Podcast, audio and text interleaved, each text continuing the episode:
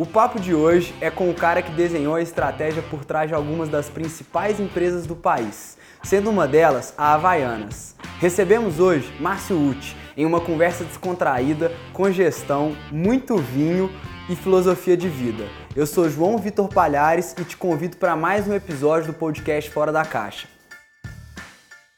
Estamos começando mais um podcast Fora da Caixa, um episódio hoje com um cara extremamente especial, que eu tenho uma admiração gigante, construiu uma carreira extremamente sólida, uma referência sem dúvida no Brasil, Márcio Uti, que foi durante 16 anos CEO da Alpargatas, holding detentora da Havaiana, Osklin, Mizuno e outras marcas. Hoje é conselheiro da Mantiqueira, Centauro, um currículo longo que a gente que a gente vai esticar por aqui nesse bate-papo super descontraído, tomando um vinhozinho, que a gente é fã, né, Márcio? Isso mesmo. Prazer estar aqui contigo, viu? Obrigado, João. Prazer meu também.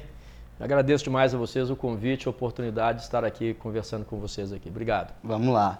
É, bom, Márcio, primeira, primeira introdução que eu gostaria que a gente fizesse é, já tivemos oportunidade de estar junto outras vezes e eu fiquei encantado com a sua trajetória, muito inspiradora, né? Você já chegou a ser office boy no começo da carreira e chegou até o topo, né, como CEO da Alpargatas, empresa faturando quase 4 bilhões de reais.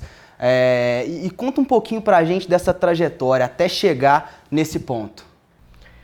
É, a trajetória assim, é, eu comecei a trabalhar é, oficialmente de carteira assinada e tudo, eu tinha é, 13 anos, na época era permitido, hoje só a partir dos 16, na época era 13 anos. E eu mudei de Conceição do Mato Dentro, onde eu nasci, para Belo Horizonte, precisava trabalhar. Quem começa a trabalhar aos 13 anos não é por hobby, é por necessidade. Então precisava, família grande. Nós somos nove irmãos, meu pai, minha mãe, enfim, pessoas que moravam com a gente, e era necessário trabalhar. Então, para estudar, eu precisava trabalhar. Então, eu trabalhava durante o dia e estudava à noite. Foi assim que eu consegui fazer. E aí trabalhei durante um ano como trocador de ônibus. Aí depois fui office boy na empresa que não existe mais hoje, chamada Mesbla. Lá eu fiquei dos 13 até os 29 anos de idade aproximadamente. E ocupei várias funções, terminei minha carreira lá como superintendente. Depois tive uma fábrica de calçados chamada Andar Perfeito. É, trabalhei também um pequeno período na vida na Gradiente. Tive um negócio meu de de importação também de produtos. Trazia da Ásia ventiladores e tudo mais. Fiquei um tempo em Hong Kong fazendo isso.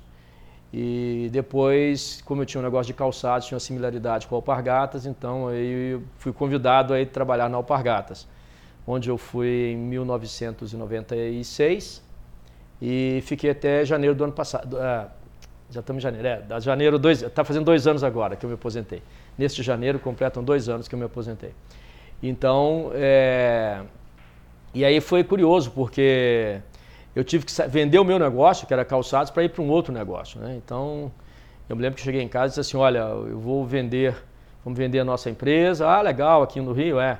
Vamos mudar para São Paulo, é, estava trabalhando numa empresa, essa empresa é boa, não. Tem muito dinheiro, não. Grana não, está quebrado, tem, não tem dinheiro, está difícil a situação lá. Tá o que, que você vai fazer? Eu falei assim, não, eu acho que é uma oportunidade maravilhosa que está se abrindo para mim de entrar num negócio que não está tão bem assim, de trabalhar é, montar um time bacana e transformar esse negócio num negócio grande de futuro, tem potencial para isso. E aí, eu sei que aqui não vou explicar isso tudo, que é uma explicação super longa, mas basicamente eu vi ali uma oportunidade grande de uma empresa que tinha tudo para dar certo, deu certo durante muito tempo e passou por um, por uma, um período de volatilidade muito forte. A volatilidade ela sempre existe, né? Você sempre tem período O problema é quando a volatilidade sai da volatilidade. É a volatilidade da volatilidade. Você tem um, um, um, vale muito grande, muito demorado. Para você sair dele demora, entendeu? Às vezes é caso de morte, você não sai nunca mais. Às vezes você sai. Esse caso eu acreditava que ia sair. Um pouco de intuição, um pouco de conhecimento do mercado e um pouco de, de percepção de oportunidade. E para lá eu fui e fiquei é, até me aposentar como CEO da companhia.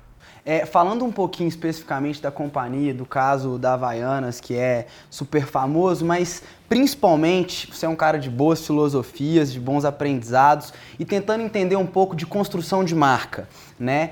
Como que a Havaianas e como as marcas conseguem circular, mas a Havaianas é um exemplo perfeito, um case nacional, em todas as classes sociais, como se posicionar de forma que agrade todas as classes sociais e principalmente um mercado que existe muita concorrência desde quando a marca foi criada em 62 até então e que ela se mantém como líder absoluto. Como construir essa trajetória de marca? Olha, eu acho que o primeiro ponto é é você perceber a diferença de ter um nome e de ter uma marca. Às vezes as pessoas têm o nome de um produto e acham que tem uma marca e trabalham como se aquilo fosse uma marca. Na verdade é um nome apenas, não é uma marca. Uma marca é muito mais que um nome. Então, na medida que você tem essa percepção que você tem uma marca, é preciso entender onde essa marca transita, em que tipo de, de, de, de consumidor ela se dá bem, em que tipo de consumidor ela se dá mal. Né? Quais são os aspectos dessa marca que são insubstituíveis, ou quais são os aspectos dessa, dessa marca que outra marca não consegue suprir. Em geral, isso começa por gente. Você tem que ter gente muito boa, gente diferenciada. Você com gente. Eu, em geral, o, o, o, a visão de uma empresa, ela só vai até onde vai a visão do seu principal executivo ou do seu time executivo. Então, se o seu time de executivos consegue enxergar que a sua marca fará sucesso aqui em Nova Lima, ela vai fazer sucesso em Nova Lima, porque o sujeito não sai daqui. Se ele achar que ela vai para o mundo, ela poderá fazer sucesso no mundo, porque o sujeito conhece. Então, assim, por que, que eu não sou em grego? É porque eu não sei falar grego. Então, assim, o meu conhecimento é meu limite. Então, aqui, se eu sei falar português ou inglês ou espanhol e sonho nessas línguas, meu limite está aberto em três línguas. Eu, por que, que eu não sonho em, em, em grego? Porque eu não sei falar grego. Então, assim, o conhecimento é um certo limite que vai cercear o crescimento dessa marca. Uma vez definido isso, eu acho que é importante também acreditar que a marca ela tem que carregar uma mensagem tão forte, mas tão forte, que ela seja insubstituível. Para mim, eu sempre estabeleci um nível de inconformismo muito alto. Na época que eu estava lá em Havaianas, que Havaianas era pequeno, tinha, perdia dinheiro, uma série de coisas, a gente transformou, junto com uma equipe muito boa, no que é a Havaiana veio assim no futuro. Mas assim, o meu inconformismo é assim, sempre que um consumidor, um cliente, sair de casa para comprar uma Havaianas e comprar um outro produto, para mim é uma derrota. Mas como você é uma derrota, o nível de inconformismo tem que ser muito alto. Então, por quê? Porque eu quero ter um produto que não, não sofra derrota. A pessoa sai de casa para comprar, se não encontrar esse produto, ela vai buscar noutra loja, não encontrou a cor, ela troca por outra cor, mas compra o produto daquela marca, ou espera chegar. Ela tem que tomar qualquer decisão, desde que não tome a decisão de abandonar a marca por outro produto. Se essa decisão de abandonar a marca for tomada, coloca lá, uma derrota. Duas pessoas, duas derrotas. Três derrotas, quatro derrotas. Uma hora você não pode, você não pode perder a vida inteira. Então, assim, eu acho que esse inconformismo é importante. Feito isso, eu acho que tem que construir um, uma, uma estratégia para a marca. Eu acredito que as estratégias que funcionam bem são as estratégias de longo prazo. Quando é curto prazo, em geral, é uma tática, não é uma estratégia.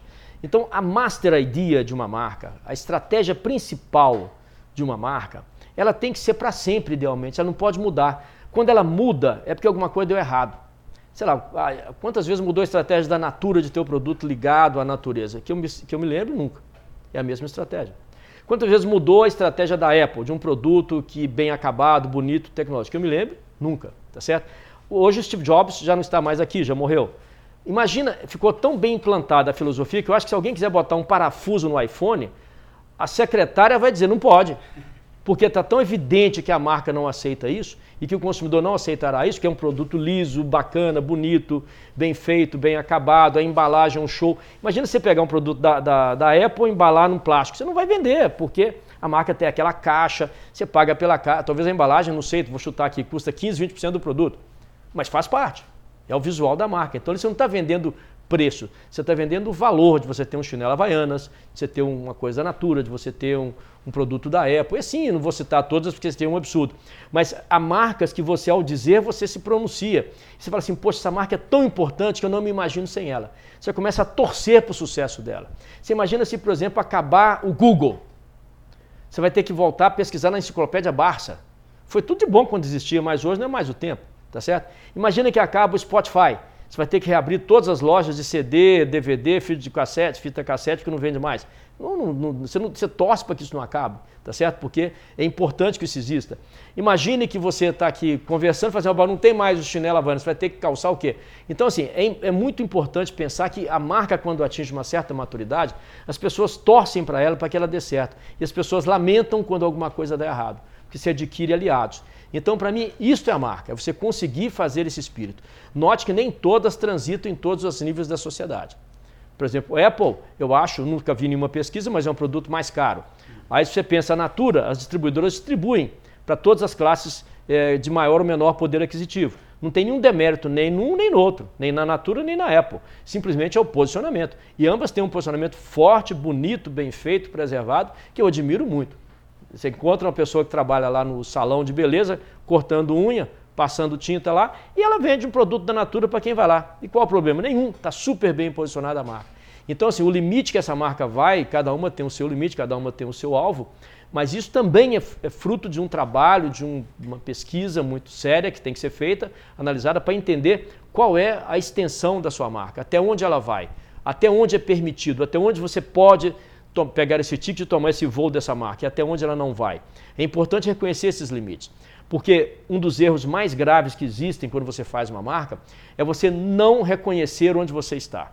De repente você está achando que você está na guerra, a guerra já acabou. E você não sabe, você continua se defendendo, não tem mais guerra. De repente você está achando que você está no, num mar maravilhoso, navegando tranquilamente, você não sabe que está vindo um tsunami, que você não reconhece onde você está. Então, reconhecer o que é que está acontecendo assim, é fundamental. Você assim, onde é que eu estou? Quem está ao meu lado? Quem está contra mim? Quem são os meus perseguidores? Quem são os meus concorrentes? Quem são os meus é, aliados? Quem são as pessoas que torcem por mim? Quais são as empresas que estão ligadas na minha cadeia produtiva e que trabalham comigo? Quais são as empresas que de fato trabalham e ganham dinheiro com a minha marca? Então é importante conhecer essas coisas todas. Uma vez que você conhece, você reconhece essas coisas. Você conhece e reconhece. Você só reconhece depois de conhecer. Então você vai reconhecendo, reconhecendo, reconhecendo, você vai criando um banco de conhecimentos, um banco de sabedoria é, é, muito grande. E quando você tem certeza desse conhecimento, a certeza nunca se tem de nada, mas quando você tem assim uma boa dose de certeza, né, 100% nunca se tem, mas uma boa dose de certeza, aí você dá o próximo passo, você estica um pouco mais o posicionamento da sua marca se isso for possível, aumentando a extensão da marca, ou aumentando a faixa de preço que você pode operar essa marca, ou aumentando as categorias de produtos que você pode operar com essa marca, ou aumentando as, regi as regiões que você pode vender essa marca, vender em mais regiões, em mais setores, ou adquirindo uma outra marca que possa fazer sentido com essa, mas você tem que reconhecer, saber onde é que você está, saber os valores que você tem. Né? E esses valores eles têm que ser sempre construtivos. Você não pode ter um, aliado da sua marca, uma empresa ou uma marca que vem e que vai tirar valor da sua. Não. A sua tem que ser a principal. E em volta de você gravitam as outras que estão junto com você. E assim, sobre como que você sempre carregou, principalmente no mercado tão competitivo quanto o de calçados, a questão dos concorrentes, né, que a gente fala, porque o mercado tende a romantizar a ideia de que concorrência é bom e etc. Mas no nosso papel de gestor, concorrente bom é concorrente morto. então, assim, é, como que você sempre levou isso num mercado tão competitivo? É que eu acho que não basta vencer. Não é, ah, não é importante não é vencer, é lutar. É, não, não basta vencer. Eu não acredito nada disso. Acredito que assim, o importante não é vencer, é esmagar, é humilhar o adversário. Tem que pegar e acabar, entendeu? Porque aí você, de fato, elimina um concorrente. Para que concorrente? Para dividir o seu mercado. Para que isso? Eu não quero. Você tem um concorrente na sua casa com sua mulher, com sua namorada? Não tem. Então por que você quer ter com seu produto? Não deve ter, entendeu? Se tiver, tem que eliminar. Então acho assim, é, a concorrência ela pode até forçar você a melhorar algumas coisas, porque ela pode vir melhor que você, ela pode ampliar um, uma visão de alguma coisa, mas ela pode ampliar, ajudar, mas você tem que reter com você esse conhecimento. Não dá para você dizer assim, olha, eu vou aqui ter um concorrente, eu vou fazer um acordo com o concorrente. Não tem acordo com o concorrente, não tem acordo quando se fala de você procurar os mesmos consumidores, dividir o mesmo bolso. Isso é um, um ponto importante, entendeu? Não dá para você tolerar ser manejado, ser induzido por um concorrente. Ele fez isso, eu vou fazer também. Ele não fez, não vou, eu não vou fazer. É o famoso benchmarking. Né? O benchmarking é uma coisa importante? Claro que é. Estou dizendo que é não, que não é não. Estou dizendo assim, que eu quero ser o benchmark do bom. Eu quero que as pessoas olhem para mim, não quero olhar para os outros, entendeu? Benchmark, você olha para ah, fulano está fazendo aquilo, eu vou fazer também. E aí? Você vai ser igual a ele? Ah, não, mas ele já faz assim. Legal, que bom, reconheça isso, que ele já faz assim. Agora faça uma coisa melhor. No fundo, sabe o que, que acontece? O que me incomoda mesmo, é, não, o que me incomoda mesmo são as várias perguntas para as quais eu não tenho resposta, entendeu? Tem muita pergunta que eu não tenho resposta para ela. Mas isso incomoda, mas é bom que seja assim. Eu fico pensando assim, com base nas coisas que eu conheço, o que é que eu posso fazer melhor? Eu não tenho resposta para essa pergunta, eh, assim, com base nas coisas que eu já fiz, o que é que eu posso melhorar? Como é que eu posso oferecer mais conveniência, mais assistência para o meu cliente, para a pessoa que compra? Eu tenho que saber fazer isso, entendeu? Então, sei lá, aqui na CEMIG, em Minas Gerais, onde eu, hoje estou presidindo o conselho da CEMIG, essa pergunta me vem na cabeça o tempo todo, sabe? Com base naquilo que eu já conheço do setor elétrico, que é pouco, o que é que posso fazer melhor? Com base naquilo que eu já faço, já cobro a conta de luz, como é que eu posso cobrar essa conta melhor? Como é que eu posso fazer um serviço melhor? Como é que eu posso avisar que vai faltar luz? Como é que eu posso cortar a árvore? Como é que eu posso é, pegar os pontos que de fato têm contato com o cara que paga a conta e dizer que sua vida agora é melhor, porque eu decidi que vai ser melhor, vamos fazer coisas melhores para você. Então, esses é, são, são perguntas assim que são é, importantes, que assim, eu, qual a conveniência que eu posso te dar a mais? Você pode me ligar, eu vou atender, vou resolver o problema? Qual assistência? Você comprou um negócio, deu defeito, eu vou te dar assistência. Que assistência eu posso te dar? O que é que eu conheço, que mais que eu já faço, mas que eu tenho que me autodesafiar para fazer melhor ainda? O que é que eu já faço, né? ou o que é que eu conheço, que eu posso melhorar mais ainda? Então essas perguntas para mim são fundamentais. A pergunta da digitalização que está meio banalizada, mas o assunto não é banalizado. A coisa ficou meio no lugar comum. Todo mundo quer ser digital, é, todo mundo quer ser bacana, mas o que é que é mesmo ser digital? Né? O que, que significa isso para a empresa que se torna uma empresa mais digital e para quem recebe o serviço? Internamente, eu acho que a resposta é assim: eu fiz processos mais rápidos, processos mais ágeis, portanto, processos mais baratos, processos que demandam menos mão de obra, portanto, demandam menos, vão terão menos erros, os erros serão padrão, padrão. É bom que o erro padrão você vai lá e corrige uma vez só. Então, isso para dentro da empresa a gente consegue imaginar. Para fora da empresa, qual é o impacto do digital? Você pode fazer um serviço para um cliente digital, mas no dia seguinte vem alguém, um concorrente, ou mesmo não seja do seu setor, e faz uma coisa muito melhor que você, no dia seguinte está obsoleto. Então, ao entrar na era, na, na, na era, digital propriamente dito com a sua empresa, outra coisa é pensar assim: vem cá, e aí? Quais são as minhas fragilidades? O que, que eu faço se alguém vier melhor do que eu? Vou dizer assim: olha, que pena, eu só fui até aqui ter um cara melhor do que eu. Não dá para você confessar isso, ainda que você sinta isso, né? Você tem que, ter, tem que estar preparado para você agir. E essa preparação demanda o quê? De novo, gente gente capaz. E demanda o quê? Nesse caso, dinheiro também. Se você não tem dinheiro no seu balanço que você possa usar, que você tenha pelo menos um balanço para ir no banco pegar o financiamento, preparar, porque isso custa dinheiro, isso toma tempo, mas fundamentalmente precisa de quê? Gente, gente preparada. Gente caixa. Pegando um gancho nesse último ponto que você estava comentando do digital, falando um pouquinho de um assunto que está muito em pauta agora, que é a história das companhias se tornarem omnichannel. Né? A gente teve um caso que é a Amazon que saiu do digital e agora tá, tá indo parcialmente para o físico. Tem a Magalu que, que vem do físico e está indo para o digital, tentando se comunicar entre os dois. É, tem uma Centauro, qual você compõe o, o board, né? É, que também está buscando esse omnichannel. Você acha que essa comunicação de conversar com o cliente no digital e no físico é fundamental agora para jogar o jogo? Ou você vê um movimento diferente para frente? Eu acho que é fundamental para jogar o jogo. Eu acho que muitas é, iniciativas de Omnichannel é, lá atrás não prosperaram, porque não, tavam, não estavam maduras o suficiente. Mas hoje em dia, com mais conhecimento, com mais tecnologia, elas tendem a prosperar cada vez mais. E acho que isso facilita muito a vida das pessoas. Né? Há alguns desafios para o Omnichannel. Acho que um dos grandes desafios é preço, você precificar bem seu produto. Outro grande desafio é a logística, né? como você chegar ao produto. Mas, ao mesmo tempo, isso tudo é, traz a reboque desses desafios grandes soluções. Né? Então, por exemplo, você tem esse programa agora, não me lembro o nome, não sei se é de volta para casa. Você se cadastra, vou trabalhar, eu moro nesse lugar e vou trabalhar nesse lugar todos os dias. Então, quando eu volto, eu me cadastro. Eu faço o chamado last mile, né? Então, lá o, o, a logística me entrega esse produto, eu trago e distribuo na minha, na meu, no meu bairro. Quer dizer, então, o cara é um funcionário de uma empresa qualquer, ele volta para casa carregando o produto, faz quatro, cinco entregas, ganha o dinheiro dele. Quer dizer, então, isso vai trazendo assim outras oportunidades, outras visões mais modernas, né? Eu penso também que, é, por mais que exista a questão digital, o produto físico continua existindo. Né? Então você pode comprar um, um smartphone digital, mas tem que buscar em algum lugar. Você pode comprar uma geladeira digital, mas você tem que pegar, você tem que abrir, tem que tirar a cerveja lá de dentro. Então, assim, você tem que ter o produto físico, né? Então, assim, eu acho que, que a gente não pode também se deixar ficar com a vista totalmente inebriada e achar que tudo é digital. Não. Há coisas que são digitais e que digitais são melhores do que eram antes mas há determinadas coisas e processos que continuam sendo físicos. Eu como, eu bebo, é, eu visto roupa, eu consumo coisas. Então essas coisas têm que andar por aí. Então não adianta a gente achar assim, ah, agora é tudo digital, não tem mais fábrica. Como não tem? Que, que não, esse prédio, como é que vai construir esse tijolo? Vai vir um tijolo na internet? Não tem jeito. Então assim, tem coisas que é importante a gente compreender o alcance da questão do omnichannel, né? Quando você tem é, essas possibilidades todas de você comprar no lugar, buscar no outro, busca num, paga, depois devolve, blá blá blá. Isso tudo é importante, acho que, que tem que continuar mesmo e cada vez mais será esta a realidade. Especialmente é, as pessoas vão usar mais o tempo, né?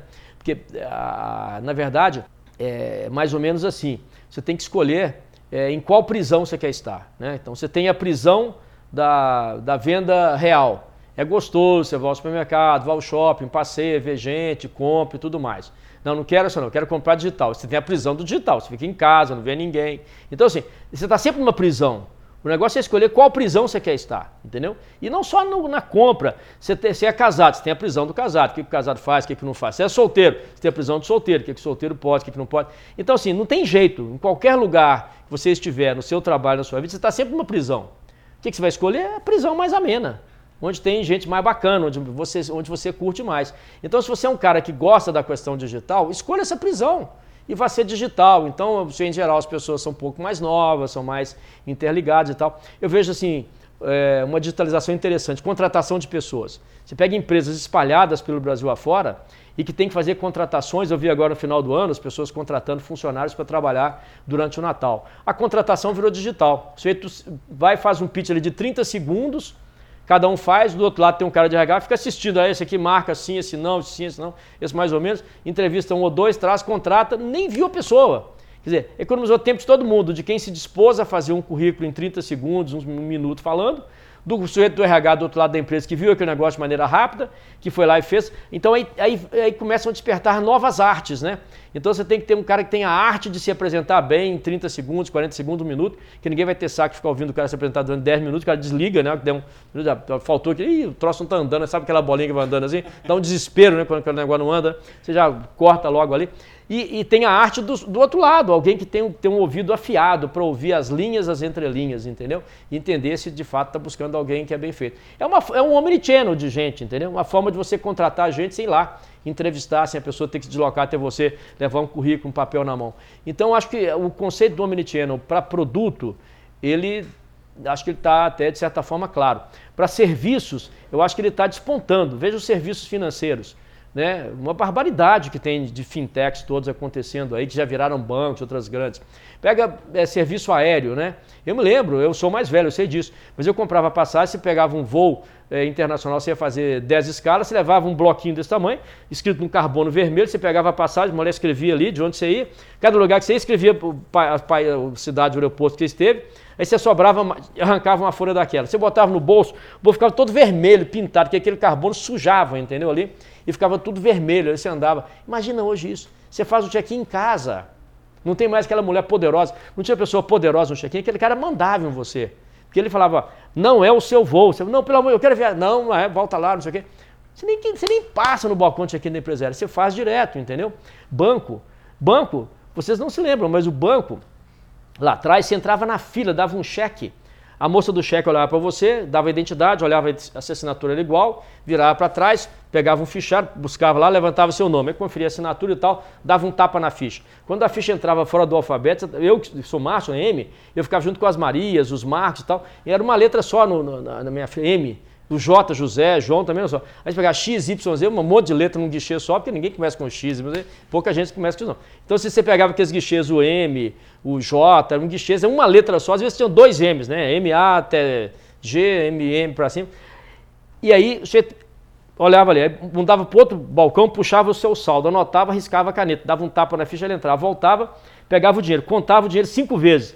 Como se não bastasse, dava uma cuspida no dinheiro, te dava, imagina hoje com a Covid, você tinha dinheiro no banco. Aí contava para não passar duas notas, né? Juntava aquele dinheiro todo, dobrava, te dava. O que, que você fazia? Conferia mais uma vez. E a fila atrás, você contava o negócio todo, dobrava, põe na carteira, ia embora, ficava com o cheque, você ia embora. Aí ia para a Câmara de Compensação à noite. Você dava um cheque, se fosse dentro da cidade, eram três dias, se fosse fora do estado, não sei o quê, dez dias para compensar. Olha a digitalização. Olha o omnichannel financeiro. Você passa hoje numa farmácia, tem um caixa, 20 coisas, nem de cartão, você põe a mão lá, o dedo, o que for, conforme o banco, não é nem de documento. Você vai lá e faz e tira o dinheiro. Como é que você imaginava isso lá atrás?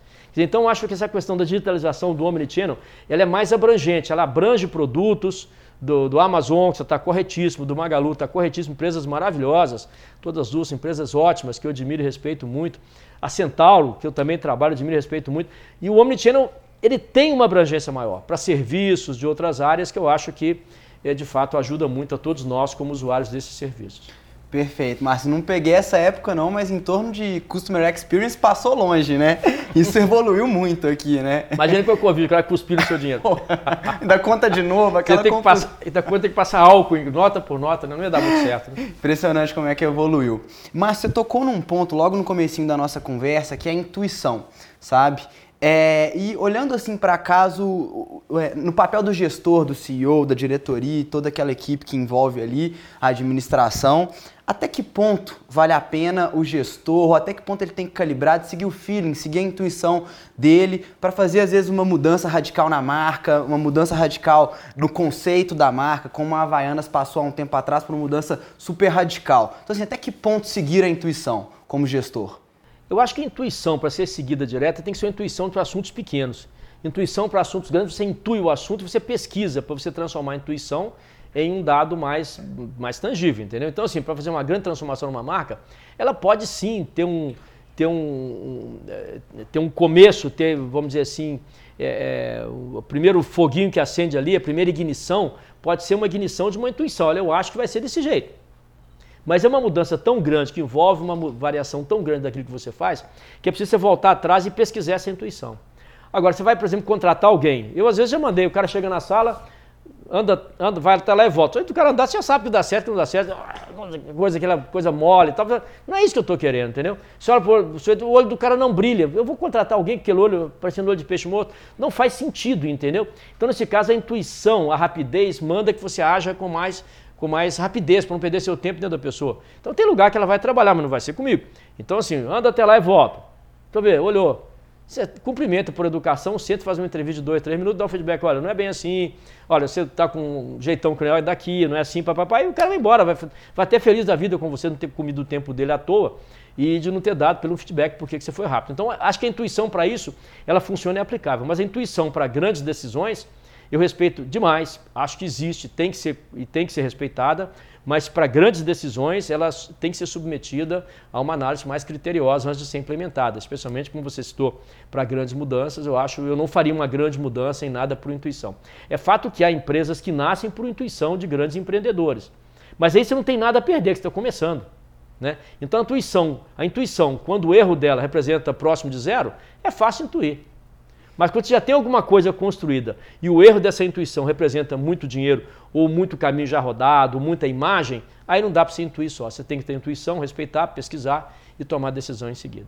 E entrando aqui num aspecto que a gente passou por ele, mas entrando um pouco mais a fundo, que é a percepção, valor e preço, e pegando até uma frase sua que valor não se mede preço, em preço se mede em percepção. É, a gente tem um caso legal que você contou uma vez sobre o caso da Mantiqueira, que conseguiu vender um ovo a 16 reais pela construção de, de valor que a marca fez, de forma que o preço desaparece, né? O que, que você leva de política, filosofia e estratégia para saber separar muito bem o preço de forma que sobressaia só o valor daquilo e que aquilo tenha percepção? Eu acho que a diferença é assim: é... quando você sai para pescar, quanto custa o peixe? Custa zero. A natureza te deu de graça. Você sai para explorar petróleo. Quanto custa o petróleo? Custa zero. A natureza te deu de graça o petróleo. Você não tem que pagar pelo petróleo, tá certo? E assim é a maioria das coisas. Elas estão aí. Sabe, as coisas estão aí. Pega quem quer, pega quem pode, pega quem tem condições de pegar. Então eu penso assim, quando você tem é, é, a possibilidade de a partir de um dado comum, que todo mundo pode ir lá e pegar o peixe, pode ir lá e pegar o, o petróleo, pode ir lá e pegar a água, o que quiser, ela está lá. Você traz, você começa a somar preço nessa coisa, porque tem um custo, né? Quando você liga o barquinho para pescar, começou a ter preço. Tem que botar o combustível, tem que ter o custo do pescador, tem que ter a linha, tem ou a rede, ou sei lá o que for. Ele tem que trazer, tem que refrigerar, senão o peixe é, perde. Tem, vai botando uma série de coisas nesse vídeo. Então, quando você vai comprar um quilo de peixe e o peixe custou 40 reais, então imagine que se é um peixe mal trabalhado, provavelmente o custo do peixe tenha sido 30, 35, o pescador ganhou 40. É, ganhou, ganhou 10 para poder formar 40 reais. Mas de repente você chega lá e vai comprar um peixe que você compra num restaurante, você compra lá meio quilo de peixe, 300 gramas de peixe, lá o que serve lá no restaurante, você compra pelo preço de 10 quilos, entendeu? Por quê? Porque somou valor. Então o cheque que você paga, uma parte dele é real, é preço mesmo. É grana que você tem que pagar, que teve o custo ali de toda a cadeia de produção. Daí para cima é percepção de valor. Então eu acho que vale a pena eu comprar esse chinelo aqui, mais caro do que esse outro, porque aqui dentro, quando eu compro, além de um conforto físico, eu tenho um conforto intelectual, tenho um conforto emocional, porque a marca me dá esse conforto, a marca me dá essa garantia. Então isso vale um pouco mais. Então esse é o valor que eu tenho que pagar acima do preço. Olha, quando eu vou é, é, fazer uma, uma, uma, viagem, eu vou olhar que hotel vou ficar e tal. De repente nem, nem tão bom assim, mas o nome, ah, vou ficar lá no Ritz. Então, sei lá, é muito mais caro do que ficar no, no, no, num hotel mais simples. Ah, será que é tão melhor assim? Você vai dormir tão mais horas assim? Provavelmente não. Vai dormir a mesma coisa, vai dormir 6, 4, 8, 10 horas que vai dormir lá, não vai a mesma coisa, não vai, vai fazer muita diferença. Mas o entorno faz a diferença, né? Como você chega aquilo, como você faz. Então, isso é a questão do valor. Então, acho que o valor ele, ele não está tá expresso em reais. No fim do dia, o cheque manda pagar tudo, mas ele não está expresso em reais. Então, o custo do produto, da transformação, mão de obra, fábrica, tudo está expresso em reais, a nossa moeda, em dólar, seja onde for. Mas daí, para chegar ao valor daquilo que você paga, tem uma parte que é percepção, é pura percepção. E essa percepção é igual à realidade. Porque se a percepção fosse mentirosa, você não pagaria. Você procuraria o produto mais barato seria para um produto commodity. Então, a percepção tem que ser igual à realidade. O que eu percebo, eu tenho que conseguir aferir, que a minha percepção valeu a pena. Esse é um trabalho assim, isso é uma arte, né? É um trabalho de arte. Você construir isso nas marcas, agregar isso nas marcas e as marcas passarem a valer tudo isso que você vende, o preço daquilo que ela produziu, mais o valor daquilo que ela tem. Então, assim, é, tem é, diversas é, formas de você trabalhar, trabalhar dessa maneira, construindo. É, e tem diversas formas de o consumidor perceber esse valor. Né? Na medida que o consumidor está disposto a, a, fazer um pagamento, quanto ele topa pagar de valor? O dobro do preço? Três vezes o preço? Ou metade do preço? Né? Então isso vai aí da pesquisa, da forma como você se apresenta. Sei lá, se eu fosse, é, é, é por exemplo, é, comprar uma roupa, tem roupas de grife que valem muito mais do que roupas que não são grife a percepção é igual à realidade? É, porque de fato o tecido é melhor, a linha é melhor, a costura é melhor, o botão está pregado em X, que é mais seguro e tal. Tem uma série de coisinhas. Mas aquilo tudo não soma o preço que você está pagando, porque a percepção é da marca. Eu estou bem vestido, eu me sinto bem, me transmite segurança. Pega bolsa, tem bolsas que as mulheres compram que você não acredita, é preço de um carro. Tá certo? Tem bolsa de, de 10 mil, 15 mil, 20 mil reais, até mais, sei lá. Então, assim, o que, que tem nessa bolsa? Sabe? Aí você vai comprar um liquidificador. Eu fui comprar um liquidificador num dia desse eu fiquei apavorado, porque o liquidificador é R$29,99. Não é possível, tem motor, tem fio, tem é, cabo, tem lata ali por fora, metal. Mas como é que pode ser tão barato um liquidificador? Resultado, eu comprei só o preço, porque ninguém se preocupou em fazer o liquidificador com marca. Então fui lá, o cara falou, quanto pesa um quilo de ferro? Tanto. Transformou em induzido, botou o motor, botou ali dentro tomada, liga e tal, copa, aquele negócio de cortar e tal. Botar esse negócio aqui, fica 20, vou ganhar 50%, vou vender por 30. Legal, então bacana. Eu falei, eu paguei 30. Agora, se fosse um liquidificador com marca, provavelmente ele seria muito mais caro do que isso. Então o ovo, que é a sua pergunta específica, é assim, um ovo, para mim, ele tem um negócio interessante, assim, é a proteína animal mais barata que existe hoje. Não tem uma proteína mais barata que o ovo, tá certo? É, é tradicional sempre tem é, o consumo do ovo em excesso, obviamente, qualquer coisa em excesso faz mal, até vinho em excesso faz mal. É verdade que o excesso de vinho, verdade que o excesso de vinho é acima de 10 garrafas. Né? Ah, então beleza. Mas, mas, qualquer excesso, em geral, não é muito bom, né? assim como qualquer falta excessiva também não é muito bom. Mas aí você tem ali o preço do ovo. O que, que eu imagino? Eu acho que para você, de fato, dizer assim, eu tenho um ovo que é uma marca, as pessoas têm que sair de casa, têm que perceber que tem um preço, manter uma granja, tem a galinha, tem alimentos, tem transporte, tem a, tem a questão da saúde da galinha, da, da, saúde, da parte da sanitária da galinha, tem a questão do transporte, o ovo tem que ser fresquinho, a qualidade por dentro, por fora, a limpeza, tem uma série de coisas que custam dinheiro, tá certo? E que está expresso lá. Aí hoje nós já temos ovo galinha livre, temos ovo com ômega 3, galinha caipira, tem uma série de, tem uma grade maior de ovos hoje, você tem ovos com preço maior. Mas o que eu quero mesmo é que a gente venda um ovo a 16 reais. Tá certo? Por quê? Que era um preço que eu tinha de um chinelo atrás, que é uma referência. Então, assim, 16 reais. Por que um ovo a 16 reais? O que, que tem nesse ovo? Eu ainda não sei, mas são as tais perguntas que eu não tenho a resposta ainda. Mas a gente vai ter. Talvez vai ser um ovo com, com trufa e que você vai fazer um, um, trabalho, vai ter um cheiro, vai ter um jeito especial, vai ter alguma coisa, mas nós vamos vender o ovo desse preço. E para vender o ovo desse preço, provavelmente nós vamos ter que ter um restaurantezinho, um lugarzinho que você faz o ovo do lado da loja, você tem um supermercado com a gôndola mostrando todos os ovos lá, do lado você vai ter um lugarzinho, fala, aqui tem um ovo, 16 reais. Por quê? Pega lá e quebra, quebra, faz um ovo, coloca, prepara, e a gente começa por aí, a fazer com que isso tenha valor, porque de fato tem valor, tem preço, claro, tudo tem preço mas eu quero que o valor seja muito maior que o preço, as pessoas percebam a delícia que é, como é saudável, como é gostoso, como é rápido, como é fácil, como é prático e como é romântico, né? Eventualmente você fazer uma comida gostosa a partir de uma coisa simples. Romantismo nem sempre está nas coisas só coisas caras. Tem romantismo, tem coisas boas também que não custam tão caro assim. Então essa é a ideia do ovo que brevemente você verá. Já temos até, você quer saber? É, lá no Rio, tem um lugar que já vendemos mais ou menos, mas ainda não dá para contar ainda porque está funcionando, mas ainda está no estágio que eu possa contar para as pessoas que assistirem, eventualmente ele até lá ver e provar, mas já está funcionando. Eu vou ficar muito curioso de comer um ovo a 16 reais, o Márcio? Eu espero que a experiência seja realmente muito valor e pouco preço, né? Você vai ficar extasiado, que vai ser muito bom, entendeu?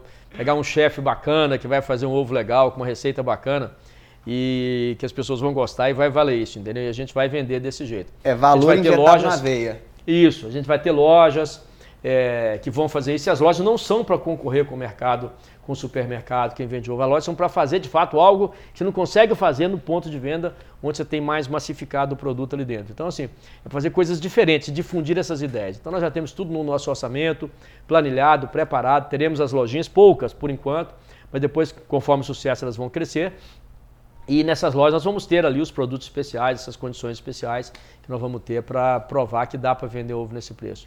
Um dia você vai me chamar para fazer um podcast aqui que vai ser assim, fora da caixa do ovo, botar aqui. e aí, e aí fora da casca. Fora da casca, é. Vai ser fora da melhor, fora da casca. E aí nós vamos discutir como é que foi que a gente chegou a fazer sucesso com o, o processo do ovo. Exatamente. E é legal que assim, é, é, às vezes a gente vê pessoas com, que estão comandando marcas com produtos tão complexos, com dificuldade de gerar valor, e a gente vê casos assim, que em produtos tão simples, né, dá para gerar valor. Então o aprendizado que eu acho que fica para quem estiver assistindo a gente é dá para gerar valor em tudo ou quase tudo que você vende. Dá para gerar valor. Você veja, por exemplo, pega o caso, por exemplo, da BR Distribuidora que eu falei agora há pouco de petróleo. Né? Você, você, abre o tanque do seu carro e você para na bomba de combustível, tem gasolina de R$ 4,00, R$ 3,80, eu acho, até R$ 7,00, R$ 6,999, R$ 7,00. Aí você vai e coloca a gasolina dentro. O carro anda igual. Então por que você paga quase o dobro do preço por aquela gasolina? Pura percepção de valor que foi criada. Então a gasolina é melhor? Claro que é melhor, porque percepção tem que ser igual à realidade. Mas será que vale a pena? Seu carro vai andar tão mais assim? Para você dizer, não, de você com gasolina de 3,899, eu vou bater bater com gasolina de 6,999, que tem três casas né, na, na, na, bomba lá de combustível. Aí você faz a experiência, você coloca um, coloca o outro. Na prática, você fala assim, vou botar mais barato. Mas você fala assim, não, tem gente que bota mais caro, porque se não tivesse, não estava vendendo. Tá certo? Eu mesmo já eu falo assim, mas eu mesmo já coloquei a mais cara diversas vezes. Tem um carro que eu gosto de botar a gasolina mais cara. Vou lá coloco, mas eu sei que se eu colocar a outra é mais ou menos uma coisa. Mas tem uma, embutido em você uma percepção de valor. Vai, é mais limpa, vai andar mais, vai ser melhor, você acaba colocando a mais cara, entendeu? Que é um trabalho fantástico, né?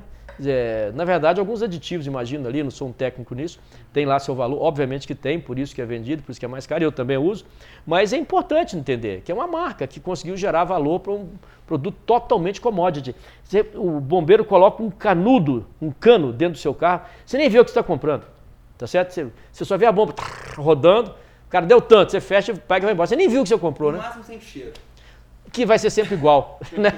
A não ser que bote querosene, mas se for gasolina, vai ser igual o álcool, né? Mas vai ser igual. E aí você vai lá e paga. Quer dizer, ou seja, é um caso fantástico de sucesso, entendeu? Que eu admiro muito. Um caso de sucesso que eu admiro muito, muito bacana. Márcio, é, do papo que a gente teve também trazendo para a roda o ponto liderança, liderar um time vencedor, liderar um time que leva para frente. Você falou de pessoas agora no começo do, da nossa gravação e, e um, um, cara que você já citou para a gente, depois eu parei para ler, achei fantástico, que é Max Weber, né? É, sobre a pirâmide dele, né? A teoria dele, principalmente a liderança por carisma. O que, que o Márcio traz de filosofia de liderança para comandar um time e que ele acha que é assim, sine qua non para um gestor? Olha, essa questão que se coloca do Max Weber, é, ele explica as sociedades, né? E por acaso eu puxei esse negócio, transformei junto com a minha equipe para formar um modelo de liderança que deu muito certo. Então, assim, o Max Weber, ele fala assim, para uma sociedade ter sucesso, ela tem que ter pelo menos quatro pilares. Um pilar que ele fala assim é a força. Né? O que é a força? A força é um exército, por exemplo, num país. Então tem que ter um exército forte. Imagina quando o Brasil falou que ia passar fogo nos Estados Unidos. Tem, não tem lógica, tá certo? Porque não tem a menor condição. É um, não, não, faz sentido. Mas de qualquer maneira, assim, isso significa o primeiro pilar do Max Weber, que é assim, é a força. Aí depois fala assim, tem o poder. O que é o poder? O poder é a sua capacidade, é o seu conhecimento. Então fala assim, ah, relógio suíço. Legal, Suíça é um lugar que tem relógio muito bacana. Eu respeito esse poder. Do... Eu falo, ah, filme em Hollywood, legal. Tem um poder implícito aí que Hollywood faz os melhores filmes, ou uma boa parte dos melhores filmes foi produzido em Hollywood. Então, assim, tem os locais da, na sociedade onde o poder da sociedade é muito forte. É, eu falo assim, Japão tem um poder assim de uma tecnologia de ponta que inova para o mundo inteiro. Eu falo assim, França tem um poder de vinho, de comida boa. Então, assim, os lugares têm, além da força, que é física, aí tem o poder.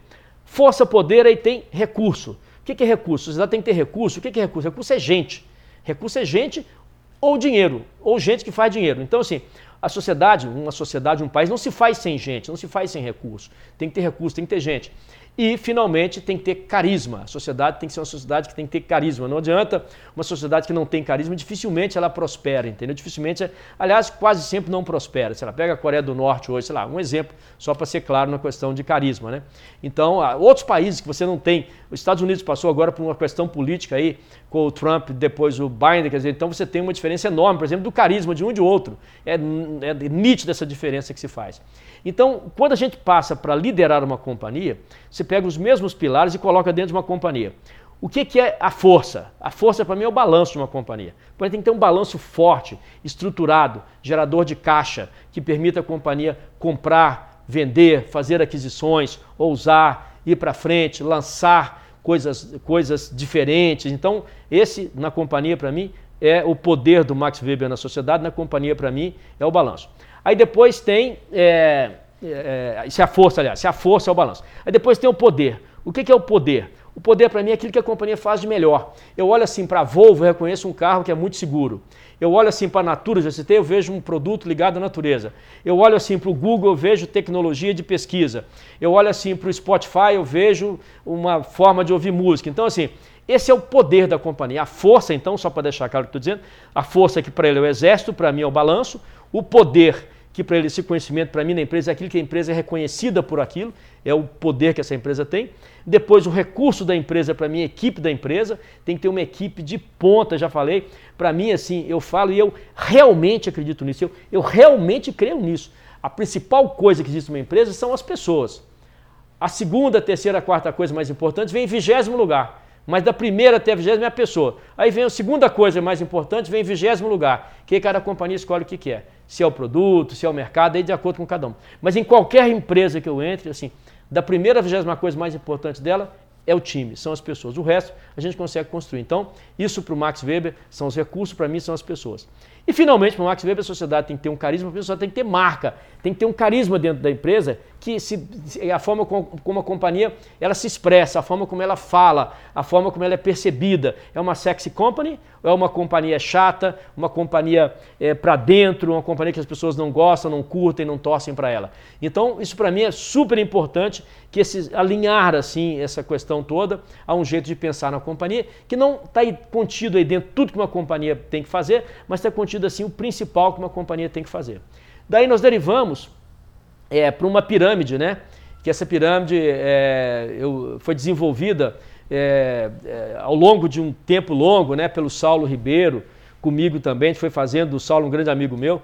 É uma pirâmide que tem assim três cortes nessa pirâmide. Na base da pirâmide, dessa pirâmide, é assim a base utilitária, partindo da questão do Weber, tá? É a base utilitária. Se no fim do dia todo mundo é um número, Todo mundo tem que ser usado e todo mundo usa todo mundo. Eu chego em casa e falo para meu filho, compra uma cerveja para mim, estou usando ele. Meu filho fala, meu pai, me dá o dinheiro para a faculdade. Está me usando, tá certo? Então assim, o dia inteiro a gente usa alguém, o dia inteiro nós somos usados. A gente tem que reconhecer isso porque isso é a realidade. Não, eu sou, ninguém me usa, eu uso ninguém, eu sou ético e tal. Pode ser ético, pode ser o que for. Mas o dia inteiro você está pedindo alguma coisa, ou está comprando ou vendendo alguma coisa. Então você está usando, sendo usado o tempo todo. Essa é a base da pirâmide. Acima da base da pirâmide tem o poder. O poder é uma desgraça, porque o poder quando você tem que exercer o poder, nem sempre o exercício do poder é suave, por mais que você tenha o poder. Porque exercer o poder é o poder da escolha, né? Então tem um restaurante aí que eu fui uma vez que tem um cardápio que assim tem umas 50 páginas e basicamente muda assim: é, coco, camarão e peixe, peixe, camarão e coco, mais coco, menos peixe, mais camarão, né? aquela variação com farinha, sem farinha, com óleo, sem óleo. Mas assim, tem quatro, cinco ingredientes que variam, você não consegue escolher. Porque o poder da escolha é seu, mas você tem que abrir mão de tanta coisa. Para você escolher entre 40 pratos, você tem que abrir mão de 39. Você teria que pelo menos conhecer os 39 para saber qual que você está abrindo mão. Então, puta, demora demais. Sabe, é complexo demais essa escolha. Então, o poder é uma coisa assim ultra é, complicado de ser exercido, né? Em casa, por exemplo, é a mesma coisa. O filho fala para o pai: Papai, se eu passar no vestibular, você me dá um carro? Aí o bobão dá o carro. O que, que o filho quer? Ele não queria passar no vestibular, ele queria um carro. Óbvio, ele está querendo o carro. Aí o pai dá o carro. O que, que o filho vai fazer? Fumar maconha e tomar cerveja na porta da faculdade, porque ele queria, é, é, é o carro, não queria passar na faculdade. Às vezes o, o, é o contrário, o pai fala, passa que eu te dou um carro. Aí, aí o negócio, aí o tamanho da, da, da inconsequência cresce muito mais, né? Assim, eu estou subornando meu filho, sabe? Meus filhos assim, passavam assim, o que, que você me dá? Não nada. Você dá no máximo uma mensalidade se você não passar na faculdade pública, que é melhor. Sabe assim, e, e, carro não. O que, que você vai dar? Vale transporte, né? Vale transporte para você ir voltar. E mesada, 50 reais por semana. E pronto, acabou, entendeu? Faz o que quiser. E vai dar, não, sua obrigação passar na melhor faculdade, ser o melhor aluno. Ah, e se eu for tiver entre os 10? Não, você perdeu para 9, tem que ser o melhor. Entre os 9, a melhor escola, tem que ir atrás. Por mais que não consiga, não tem problema. Mas é importante você ter uma meta que você não atingiu. Por que, é importante não atingir? Você saber que você ficou devendo, entendeu? Assim, em determinados níveis de exigência, isso é necessário. Então, esse é o poder. Então, embaixo no pirâmide você tem a, a, a, base utilitária, em cima você tem a base do poder. Agora, você tem o meio, você tem o poder. Em cima, no topo, aí que é o legal da vida, porque aí está o romance, entendeu? Porque a vida não é feita só de poder e de utilização, ela é feita de romance. Então, no romance é que as coisas são legais. Então, assim, você namora, você é casado com alguém que se ama, que se adora de paixão, tem uma vida gostosa, louco pra chegar. Pô, que legal! Então, esse romance fala mais alto do que o poder, fala mais alto do que a utilização mas as duas coisas estão presentes. Então, se você cortar o seu triângulo em três faixas iguais, que bom que se o romance descesse até embaixo, ficar só uma faixazinha assim é, para o poder e só uma faixazinha assim pequenininha para a utilização. E o romance desse tamanho. Isso vale para a vida pessoal, vale para a empresa. Então, você está na empresa, você, nem, você trabalha estando de férias. Você, não, você nem vê que você está trabalhando, você gosta tanto do que faz que você trabalha estando de férias. E você está de férias trabalhando, sai de férias, mas você, bom, que negócio legal que eu vi aqui, que bacana e tal. Porque você gosta tanto do que você faz que você se diverte na empresa. Os valores da sua empresa, eles não são contra os seus valores. Eles podem não ser os mesmos eh, eventualmente, mas não são valores que se chocam, entendeu? Isso é muito importante, porque quando a pessoa trabalha na empresa só pelo poder do dinheiro sobre ela e pela utilização da empresa, eu preciso ganhar dinheiro. Então o dinheiro tem um poder sobre mim. Eu vou ter que trabalhar. Eu não fui no romance em cima. E embaixo eu vou utilizar esse dinheiro. Eu estou trabalhando pelo poder e pelo dinheiro. Zero de romance. Não gosto das empresas, não gosto do meu chefe, achei ele chato, ele tem mau hálito, fala, fala alto perto de mim, é um saco esse cara. Então, por que, por que eu trabalho aqui? Pelo poder e pela utilização desse poder em, em forma monetária. O que, que vai acontecer comigo se tiver uma oferta melhor de trabalho? Eu vou sair na hora. Eu tenho zero vínculo com a empresa. Na medida que eu tenha a utilização, que for pequenininha, o poder, mais um romance desse tamanho, muito provavelmente para me tirar desse emprego vai ser muito difícil, porque não é só por dinheiro que eu estou lá, eu estou lá porque eu amo o que eu faço, porque eu gosto do que faço, porque é legal, eu curto fazer aquilo que eu faço. Então, assim, esse modelo de partir dos quatro pilares do Max Weber, nesta pirâmide, aí a partir daí nós construímos um outro e último modelo de trabalho, que nesse modelo de trabalho a gente parte de uma base para chegar naquilo que une as pessoas. Essa base é assim, na base de tudo, né? Isso é um outro, um terceiro e último modelo para completar o modelo de gestão de, de pessoas. Você tem embaixo, você tem assim o. O que, que você tem embaixo? Você tem assim o layout. Layout o que é? Recursos. Você tem aqui. O que é, que é layout? Você tem essa mesa, tem isso aqui, essa cadeira, esse, essa tela, tal, tal. São recursos que você tem.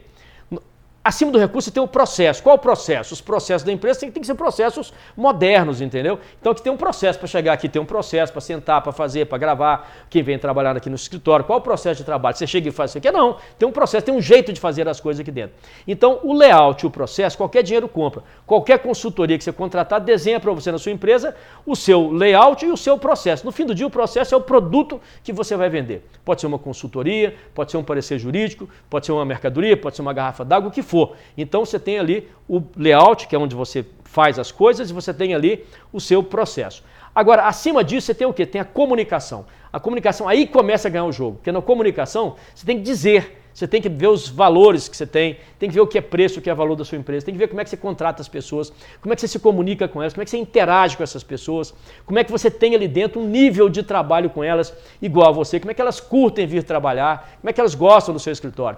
E o quarto e último é a identidade. Com o que você se identifica? Você se identifica com essa empresa? Cara, se você conseguir cobrir essas quatro coisas, Sabe, você tem um layout legal, tem um ambiente de trabalho bacana, uma mesa, tudo direitinho, uma fábrica, o que for. Aí você tem processos de trabalho que não te desmotivam, processos legais, processos ágeis, processos bem feitos, bem desenhados, processos inteligentes. Aí você tem uma comunicação bacana com as suas pessoas. Elas sabem o que elas estão fazendo, por que estão fazendo, como estão fazendo. E em cima, elas se identificam com a sua identidade da sua empresa. Você tem uma empresa super sólida. Você parte do Weber, vai na pirâmide, elege as pessoas e coloca na empresa trabalhando aqui. Dificilmente vai dar errado. Eu sei que falar aqui é muito fácil. Para praticar, cada empresa tem suas limitações. Mas, basicamente, esse modelo de gestão de pessoas é, que eu vim adotando ao longo da minha vida, vim aprimorando, né? não nasceu assim, claro, mas é, vem dando certo. E larga muito, pelo, pelo que eu estou entendendo, de contratar romance, contratar brilho no olho. Né? Eu acho que parte muito disso. Contrata brilho no olho, você já larga bem na pirâmide, né? Belíssimo resumo. É isso mesmo. Contrata brilho no olho. Se contratar alguém que o olho não brilha, pô, é difícil, entendeu? Assim, é muito melhor você é, segurar um louco do que empurrar um bobo, entendeu? O cara não vai, você quer que vai, não vai, não, não, não, vai, não vai. Pega um maluco que sai andando, sai, oh, calma, vai. aí é melhor, entendeu? O cara, o cara vai, entendeu? Porque se o sujeito ele não tiver uma inteligência, for um sujeito mais. Eu sei que o pessoal fala que é chato falar, mas é verdade, o cara pode ser burro, pode ser inteligente. Então, se o sujeito é burro e tem boa vontade, é um problema. Porque vai fazer muita coisa errada na empresa. Então você tem que tomar muito cuidado com isso, entendeu? Porque pode ser que o cara não tem capacidade de fazer, mas tem boa vontade de fazer. Existe, existe. Mas tem que conter, tem que ter o um processo que contenha isso, entendeu?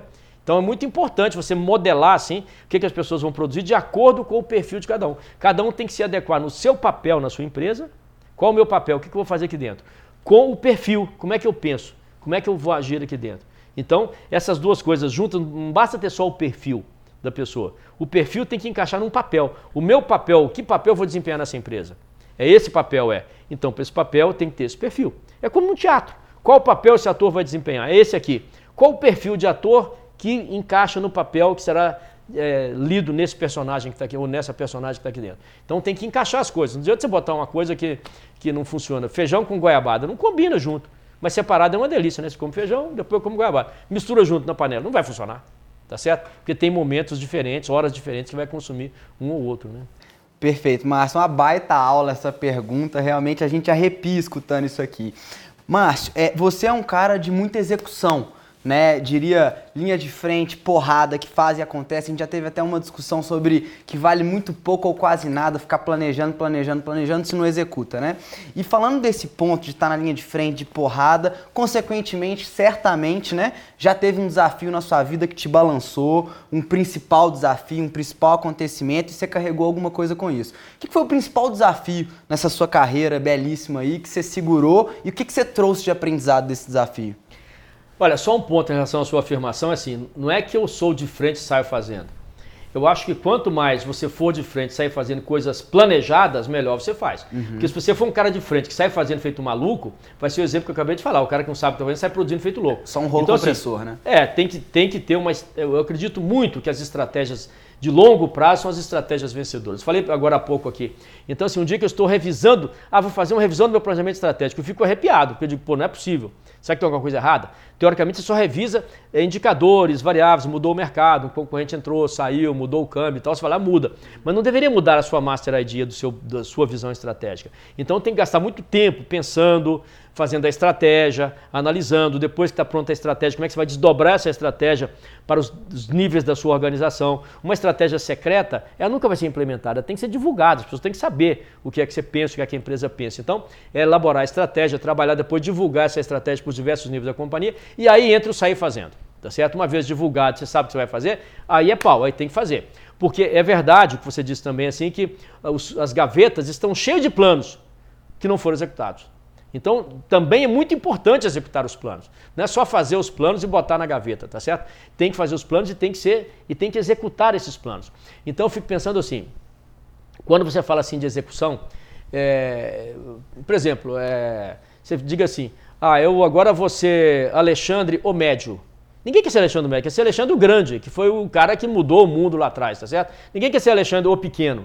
Então, se você tem que executar, você tem que executar para valer. Eu quero ser Alexandre o Grande, eu não quero ser Alexandre o Médio. Eu tenho que entender que ao fazer as coisas acontecerem, tem que ter uma energia tal para desbravar e para fazer acontecer, mas cerceada por um planejamento. Cerceada por um planejamento correto que faz é, isso acontecer. Então, a sua pergunta assim, é qual o grande desafio na sua carreira? O meu desafio maior foi, tem sido, não sei quando é que eu vou conseguir superar, encontrar gente. Pode parecer bobagem, mas eu realmente acredito nisso. Eu realmente acredito que isso é o que é mais difícil, encontrar gente. E além dessas coisas que eu contei para você, eu vou te contar uma outra coisa que eu faço para encontrar gente. É sempre assim, eu procuro sempre ter pessoas entrevistadas. Então eu estou olhando um concorrente, quando eu tiro um cara bom um concorrente, eu, eu ganho duas vezes. Porque eu tiro um cara bom de lá e boto um cara bom aqui. Tá certo? Assim como eu mando um cara ruim para ele, eu ganho duas vezes. Eu tiro um cara um peso daqui e mando peso para ele. Quer dizer, então é a balança, né? Você tira dois quilos do lado, você tem que botar dois do outro. Então a coisa para ficar balançando, só você joga tudo para um lado só do prato da balança. Então, assim, é sempre importante, né? Eu sempre procurei fazer isso, mapear. Sempre mapear. Quem são meus 10, 12, 15 principais concorrentes? Listar todos eles. Estão aqui, essa lista aqui. Quem são meus 10, 12, 15 principais é, empresas correlatas, que trabalham em bens de consumo e tal, que tem uma correlação com aquilo que você faz. Se você está dando bem de consumo, você está falando de bem de consumo, senão do setor que você atua, empresas correlatas. Quem são os seus principais fornecedores? Que pode ser que tenha gente boa lá, não é bom tirar de fornecedor, mas se tiver gente muito boa, você consegue tirar. E os seus clientes, quem são os caras melhores que você tem. Então, esses quatro campos de busca, é, concorrentes, é, empresas correlatas, clientes e fornecedores, aí você tem que mapear quem são as principais pessoas. Você tem que contratar uma empresa de headhunter, não precisa ser das mais sofisticadas, que é um trabalho mais braçal mesmo. Contrata uma empresa e fala, eu quero mapear, traz para mim quem são as 15 principais executivos dessas empresas aqui. Traz, aí você começa a entrevistar. Não é que você vai tirar gente do seu cliente, absolutamente, seria um suicídio. É igual você suicidar com 10 tiros. Né, alguém deu os 9, entendeu? Não tem jeito.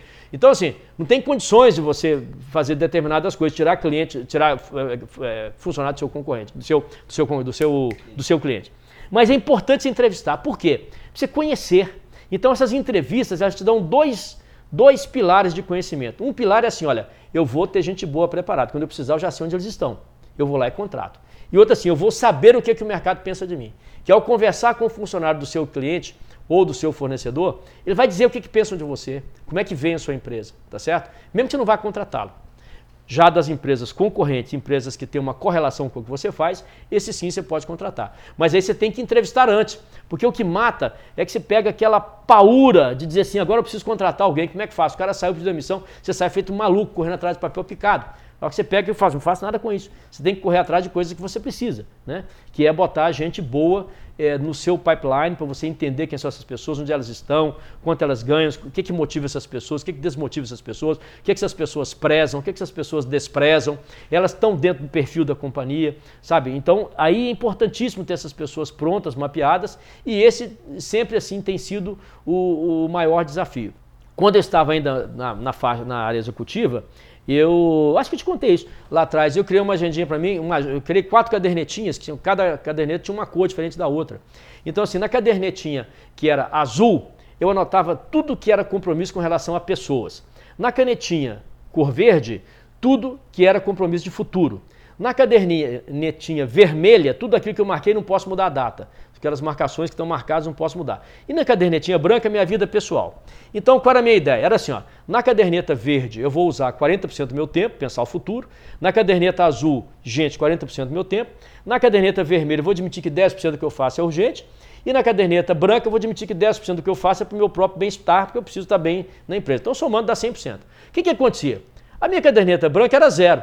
Porque eu queria um dia, ah, vou sair mais cedo, vou ver um teatro, vou viajar. Nunca consegui, sempre um problema. Mas eu ficava feliz com isso, porque eu tinha essa meta lá. Na caderneta vermelha que queria ter 10%, às vezes chegava a 40%, 50%, tudo era urgente, entendeu? Sabe assim, uma desgraceira total. Você tem que reduzir essa urgência toda, pensar em coisas mais planejadas. Na cadernetinha verde e azul de gente, obviamente ela descontava esse tempo. Então, a hora que eu olhava para aquela caderneta, eu via que eu não estava fazendo nada que eu queria fazer. E eu continuava fazendo. Por quê? Eu acredito cegamente que as pessoas deveriam sempre desistir de fazer alguma coisa que não dá certo.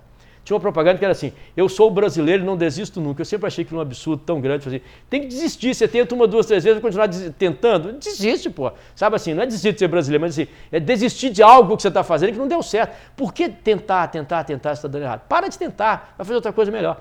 Então, assim, eu penso que tem que desistir uma certa hora. Mas eu não desisti das minhas cadernetinhas, eu só fui mudando o jeitão de, de administrar. Por quê? Porque eu sempre sentia falta, no meu desafio maior, que era a cadernetinha azul, que é gente, de atingir meus 40% do meu tempo. Eu queria gastar 40% do meu tempo entrevistando, vendo, olhando, avaliando, conversando, sentindo como é que as pessoas funcionam. Então, sempre que ela estava abaixo de 40%, eu comecei a olhar mais para azul. Essa aqui é a minha principal, e depois para verde. Então, às vezes eu pegava azul, essa semana aqui eu vou querer usar gente. Pegava, vou agendar, aí pegava, pum, ela subia para 60%, 70%.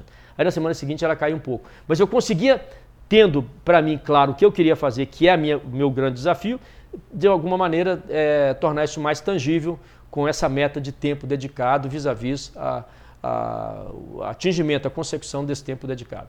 Agora eu entro num ponto que eu acho que é curiosidade de muita gente, assim, que é, a gente tem a experiência é, você tem experiência né, de conselhos de iniciativa privada. Né, passou por vários, está em vários e etc. E agora preside o conselho de uma estatal que é a CEMIG, né? E assim, quais são as diferenças de um conselheiro, seja na gestão ou então já no ambiente de trabalho de uma estatal e o funcionamento dela para a empresa privada? Os, as diferenças e os desafios, né? Que eu imagino que seja diferente. Olha, eu acho que a grande diferença que existe é, são os processos. Os processos de trabalho numa empresa estatal vis-à-vis -vis uma empresa privada, eles guardam assim uma distância, é um abismo entre um e outro, entendeu? Porque as pessoas, tem gente boa nas estatais, muita gente boa nas estatais, tem muita gente boa nas empresas privadas. Tem muita gente ruim nas estatais, tem muita gente ruim nas empresas privadas. Não é que a empresa privada é um lugar que só entra gente maravilhosa. Não, isso não é verdade. Isso é uma imagem errada. Tem gente ruim também. Nas estatais também tem. Na empresa privada tem muita gente boa, tem, estatal também tem. Então, os processos é que são amarrados, são difíceis, entendeu? Até para você contratar gente boa no estatal é difícil. Você contrata, o cara faz um concurso, aí o processo de você avaliar e demitir se não vai bem não existe. Então, o sujeito acaba eventualmente se acomodando. Mas não é que a pessoa é ruim, o processo é ruim. Entendeu? O processo não permite você ser valorizado por uma meritocracia pelo que você fez, que tem todo cargo, não sei o que e tal. Então, isso acaba atrapalhando, entendeu? Você é, fazer uma, uma, gestão melhor por esse processo. Eu acho que a grande diferença que eu vejo a maior é essa, entendeu? São os processos de trabalho. Coisas que você faz rapidamente numa empresa privada, numa empresa estatal você demora muito mais tempo, porque tem que passar por determinados ritos, tem liturgias que tem que passar, um, uma decisão determinada numa estatal, que é uma coisa de louco, entendeu? É, que demora, reuniões e a prova e a ata. Aí o pessoal fala, mas que tem que fazer, porque depois tem que prestar contas na Controladoria Geral da União, depois tem a Advocacia Geral, depois tem o Ministério Público, tem que prestar conta, aí todo mundo tem medo disso. Então, assim, criou-se um, um, pavor tão grande desses órgãos fiscalizadores que existem, eu apoio, tem que fiscalizar mesmo, entendeu? Só que o processo é ruim, porque acaba a decisão sendo tomada em função de você não cometer um erro, não em função de você cometer acertos. É diferente. Sabe assim, eu não quero cometer nenhum erro. Você acaba não cometendo nenhum erro fazendo a coisa corretamente.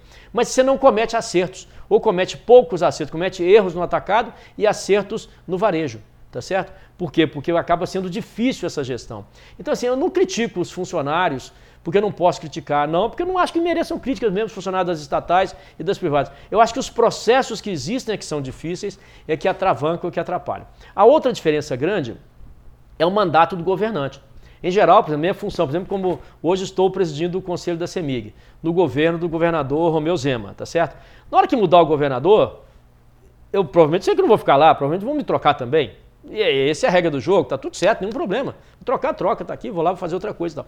Então isso acaba também é, prejudicando bastante, que acaba não tendo sequência, entendeu? Porque os principais é, gestores das companhias, sejam em cargos de conselho, cargo executivo, acabam trocando quando se troca um governo.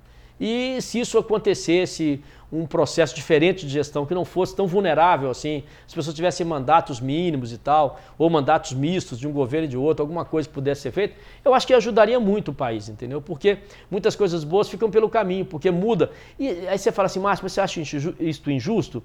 Eu não acho injusto, porque quando você vota num governante, num prefeito, um governador, um, um deputado, um presidente, senador, etc., você vota baseado em quê? Naquilo que você acha que ele vai fazer. Então, quando ele é eleito, o que, é que ele tem que fazer? Tem que fazer o que ele disse que ia fazer. E se o que ele disse que ia fazer diferente do que está sendo feito, o que, é que ele tem que fazer? Tem que mudar. Então, assim, esse é o jogo. Só que não está errado esse jogo, porque esse jogo é claro, as pessoas têm que acostumar com isso. Escolhas erradas, as decisões serão erradas. Escolhas certas, as decisões serão certas. Mas é duro, é meio cruel, porque muitas vezes se muda né, determinadas andamentos das companhias, determinados projetos que estão dando na companhia em função da mudança de governante, que é correta, mas, por outro lado, você acaba pagando um preço alto. Você, eu digo a sociedade, acaba pagando um preço alto por isso. Você vê tantas obras inacabadas, tantos projetos que ficam pelos caminhos, né? tanta reforma de gente que acaba não acontecendo né, nas empresas, acaba perdendo um pouco isso. Então, acho que a principal diferença são os processos e a segunda diferença é a questão da, da, da, dos mandatos é, dos, dos, executivos, né, dos cargos dos prefeitos, especialmente prefeito, né, é, governador e, e presidente. Né? Os cargos legislativos mudam um pouco, mas não tanto assim. Mas os cargos do Poder Executivo mudam muito. Né? Quando se muda, a eleição muda tudo. Márcio, já que a gente tocou nesse ponto, é, eleição, governantes e etc. O que, que você está vendo de Brasil? Otimista, pessimista? Como é que você está aí em relação a esse país nosso? Eu acho que a gente precisa fundamentalmente da vacina, né? Eu acho que enquanto não tiver vacina vai ser muito difícil, porque as pessoas não saem de casa, aí é, fecha tudo, abre metade, fecha de novo, vai e vem. E o vírus está aí, né? Não adianta não acreditar no vírus, o vírus está aí. E as pessoas se cuidam, né? Só que esse cuidado, ele chega uma, uma, certa hora que você não consegue mais repetir, né? Então fecha uma cidade inteira, aí depois abre, depois fecha de novo você vai tornando essa, as, as, empresas mais raquíticas, né? vai tornando os negócios mais raquíticos, mais, mais difíceis, especialmente pequenas empresas, que são as grandes empregadoras, pegar os empregos gerados pelas pequenas e médias empresas do Brasil, são milhões de pessoas que trabalham nessas empresas. E essas empresas são mais frágeis, até porque são menores. Né? Uma boa parte, nem todas são, óbvio, mas boa parte delas é mais frágil. Né? Restaurantes, empresas assim, e alguns sistemas, sei lá, você pega todo o sistema de, de voos, transporte, turismo, é um sistema altamente prejudicado, né? Desde o Uber que você sai de casa para ir para o aeroporto, chega no aeroporto, a lojinha que está no aeroporto, você comprou alguma coisa. Aí os voos reduziram demais, muito menos voos. Chega em outra cidade, aí você tem que pegar um táxi, você vai para o hotel para trabalhar no dia seguinte, ou você vai se divertir, você pega um táxi, vai para o resort, para onde quer que seja, para você é se divertir, então é menos gente, é menos gente nos resorts, menos gente. Então é uma cadeia assim que é muito prejudicada. Então assim, essa parte eu vejo assim como uma ansiedade enorme, entendeu? Desse negócio passar logo e a gente recomeçar, porque é, do jeito que está hoje está complexo, está difícil. A gente tem conseguido alguns êxitos, tem empresas que têm saído muito bem durante a crise, porque aproveitam, né, que não tem...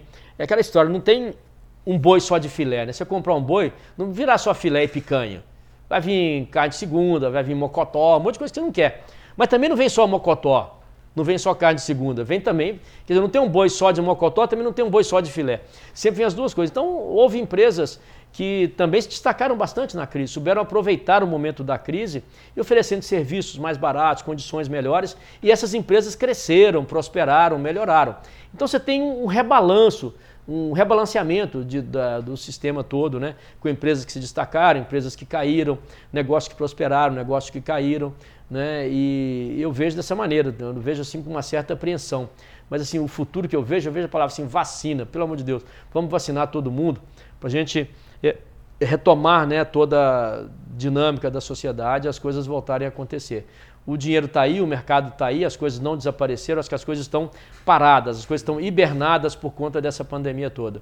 Mas eu acho que vão, que tem condições de voltar. Você vê na Europa a situação muito parecida também, Alemanha, Reino Unido, Estados Unidos agora com a entrada do Biden aí mudou o jeito de olhar também para a pandemia. Então, é, esse é um problemaço que temos para resolver. Aí você fala assim, não, Márcio, então me fala assim, mais para frente, daqui a dois, três anos. Aí eu vejo com otimismo exagerado, entendeu? Eu vejo com otimismo exagerado, porque eu acho que daqui a dois, três anos isso tudo será passado. A gente vai contar o caso da, da máscara. Eu lembro que a gente usava máscara, eu lembro, oh, lembro que negócio chato, não respirava. Feio. Cara, ah, mas o cara que era feio até é bom, né? Usava máscara, escondia um pouco, né? Mas de qualquer maneira você é, tinha, vai contar a história da máscara. Mas para frente, é, daqui a dois, três anos. Hoje não, hoje não é história, hoje é realidade. Então daqui a dois, três anos eu acho que a gente vai ter de novo um país aí bacana, né? Você vê o mundo aí, a quantidade de gente para se alimentar. O Brasil tem um sistema é, agroindustrial, é, agropecuário, industrial muito forte, né? Acho que a gente tem muita capacidade de fazer tudo isso. A gente tem a parte de mineração, commodity muito forte. A gente tem indústrias hoje com capacidade aí ociosa de trabalhar, de exportar bens manufaturados, né? deixar de vender só commodity, matérias-primas. Então, tenho a impressão que a gente tem, de fato, muita gente. E aí, o mercado interno nosso, que é um motor importante para o crescimento da economia, eu acho que ele reagindo né, com base em tudo isso, a gente tem daqui a dois, três anos, a gente vai ter assim um, uma represa né, de consumo parado, uma represa de coisas que estão ficando paradas. A hora que abrir isso aí, vai ser uma loucura né, das pessoas de fato voltarem a consumir, comprar com mais veemência. É fato que umas já estão em algumas empresas, como disse. Mas eu acho que para a economia como um todo, acho que daqui a dois, três anos, eu vejo com muita, muito otimismo. Muito bom ouvir isso de você, Márcio. E agora a gente caminha para a última pergunta antes do nosso bate-bola, que eu vou dividir ela em duas aqui. A primeira delas é, com toda essa bagagem, toda essa vivência, se você pudesse voltar lá atrás para o Márcio que estava começando, que recado você daria? E a segunda vertente dela é, com toda essa bagagem, toda essa experiência, se pudesse voltar lá atrás para alguém que está começando uma marca agora, o que, que você diria? Olha, primeiro aí, é, o que eu diria é. Pro Márcio Jovem. Pro Márcio Jovem, assim, ó, não faça todas as bobagens que você fez. Não vou ficar contando aqui, porque foram muitas. Mas eu fiz muita bobagem, em termos de gente mesmo, saída de gente, demissões erradas, controles errados e tal.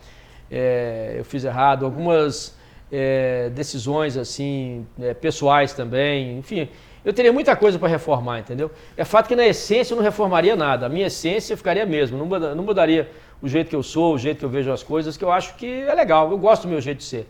Eu não tenho nada contra o meu jeito de ser. Mas assim, fora da essência, fora do conceito, assim, é... puxa, tem muita coisa que teria feito melhor, entendeu? Então, é, eu reformaria isso e, e, na minha vida individual, né, pessoal, algumas coisas faria melhor.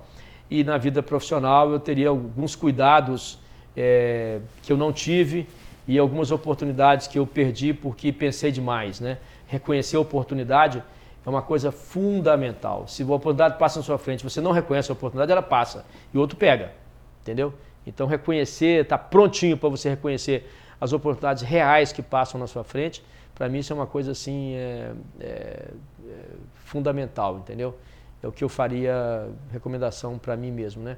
E para quem quer é, começar uma marca, né, eu acho que, assim, se eu tivesse um papel em branco hoje em cima da mesa, assim, ah, tem um papel em branco, tenho capital aqui, eu quero começar uma marca. A primeira pergunta é assim, o que, que eu entendo mesmo?